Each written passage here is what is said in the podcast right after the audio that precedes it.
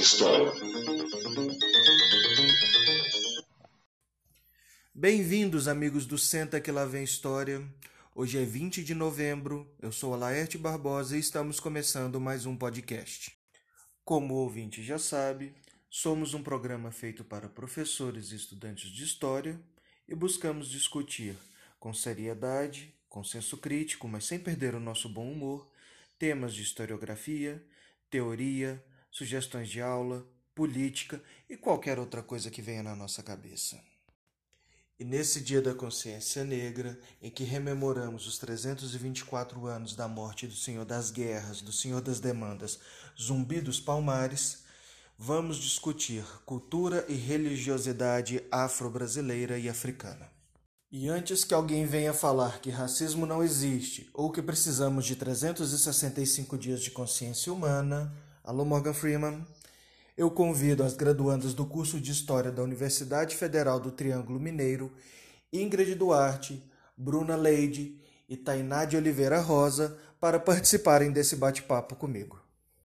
E hoje vamos bater um papo sobre religiosidade e valores culturais africanos e afro-brasileiros. Para isso, vamos utilizar o livro Mitologia dos Orixás de Reginaldo Prandi para tentar entender melhor como se desenvolveu o sistema de crenças e a cultura desses povos que foram escravizados e trazidos para cá, sobretudo o povo iorubá da nação Queto. Mas ei, gente, afinal, o que são esses orixás? Quando se pensa o que é um orixá, você pensa em forças, elementos da natureza, e mais do que isso, são elementos presentes no cotidiano do homem, como sentimentos e ações. Quando se fala, por exemplo, do orixá Ogum, ele na representação da natureza, ele representa o ferro, a forja, e ele também representa a guerra, a fúria, o ódio. Ao se pensar em Oxum, ela é a água doce, as cachoeiras, os rios, mas ao mesmo tempo ela também é o amor, a doçura, a meiguice. Ah, entendi. E como que a mitologia desses orixás pode nos ajudar a entender melhor o funcionamento das sociedades africanas, sobretudo pensando a partir do ensino de história? Então, para aprender sobre o modo de vida dessas sociedades, é primordial entender a sua relação com o sagrado, porque o sagrado não se separa das outras esferas do cotidiano. Por exemplo, quando eles caçam, quando eles comem, eles agradecem a Oxóssi, porque Oxóssi representa a caça, a fartura e a prosperidade. Quando eles pedem por justiça, eles agradecem a Xangô. É necessário também entender a relação deles com a natureza, porque o homem e a terra, nesse contexto, eles não se separam, eles fazem parte de um todo. A gente tem um exemplo disso no conto da criação, onde Nanã oferece o barro para a criação do homem e quando ele morre, ela pega esse barro de volta. Então o homem retorna para a terra. Dado esse caráter sagrado, a terra então não pode ser posse de ninguém, ela não tem um dono. Isso ajuda a compreender, por exemplo, como eles lidam com a agricultura. Não há essa relação de propriedade. A terra ela é dividida entre todos da comunidade e dela eles só tiram o que é necessário para o consumo. Então não tem também a relação de exploração. Por outro lado, uma das histórias de Oju nos ajuda a compreender o papel da mulher nessa, sociedade. Haviam tipos de sistema de adivinhação para entrar em contato com os orixás, sendo eles jogos de búzios e o opelê. Opalá sabia o jogo de búzios e os babalaôs de Opelê.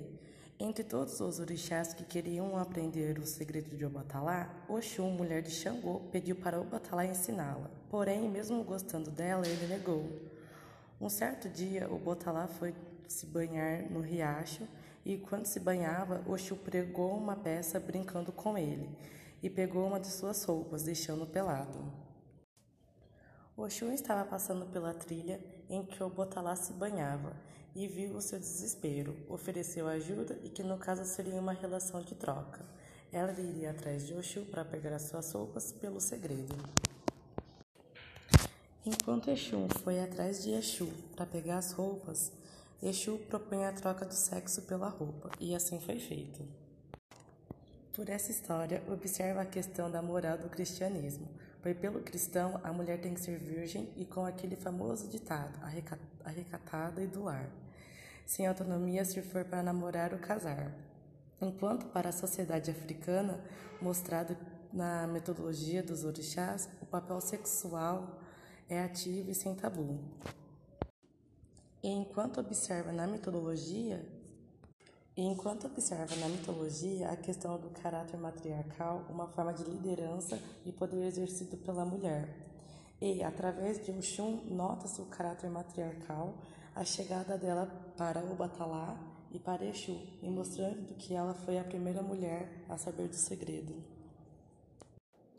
Um dos aspectos que dá para levantar lendo mitologias dos orixás é que não existe é, uma concepção de pecado, de maldade. É, os orixás são elementos, seres que, diferentemente de uma concepção de uma sociedade cristã, eles não, eles têm seus defeitos, têm, faz algumas maldades, eles têm vários caminhos e não tem uma questão de julgar se é certo, se é errado, se é pecado, se não é. Não existe inferno, não existe condenação aos atos humanos, aos atos dos orixás. É, sobre essas apropriações e visões cristãs ocidentais sobre a religião de matriz africana, sobre os orixás em si, fica evidente no caso de Exu e como Exu é demonizado pela nossa sociedade atual. Todo mundo provavelmente já deve ter ouvido falar como Exu como se fosse o diabo, como se fosse o capeta, como se fosse o demônio. E não é uma questão disso.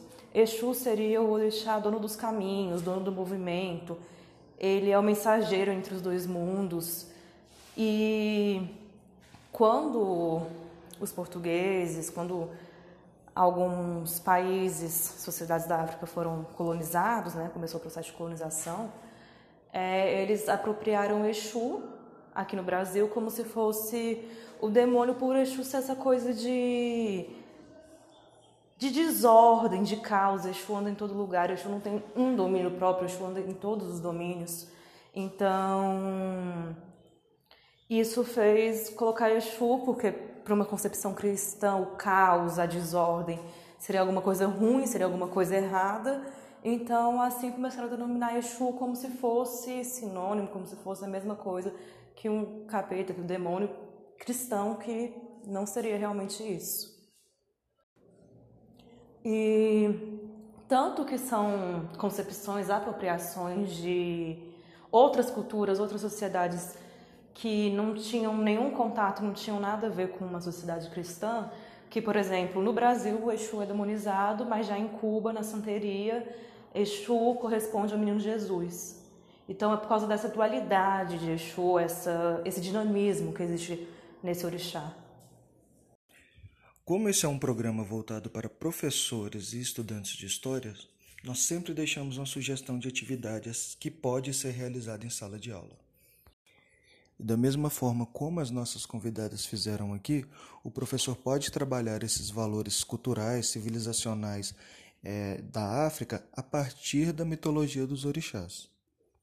Ele pode, por exemplo, apresentar esses valores, como a família, a palavra, a terra, a força vital e explicar que eles pertencem a uma matriz cultural diferente da judaico-cristã e que por isso causa tanto estranhamento nos alunos ou na maioria dos alunos, ou pedir para que os alunos pesquisem e tragam para a sala de aula a respeito desses valores. E a partir disso, ele seleciona alguns contos, separa a turma em grupos e pede para que os alunos identifiquem é, nessas histórias os valores que foram apresentados ou que foram pesquisados. E isso vai dar margem para uma série de, de, discussões a respeito da escravidão, a respeito do racismo, da desigualdade racial. Pode ser trabalhado de forma interdisciplinar com o professor de filosofia ou religião, se houver na escola é, temas como alteridade, como respeito. É isso, essa é a nossa sugestão de trabalho com esse tema. Pessoal, infelizmente o nosso tempo está acabando. Eu agradeço a participação das meninas. Aguardo vocês para um próximo episódio. É isso aí. Qualquer dúvida, mandem para o nosso e-mail, senta que lá vem história, arroba gmail.com. E tchau, tchau.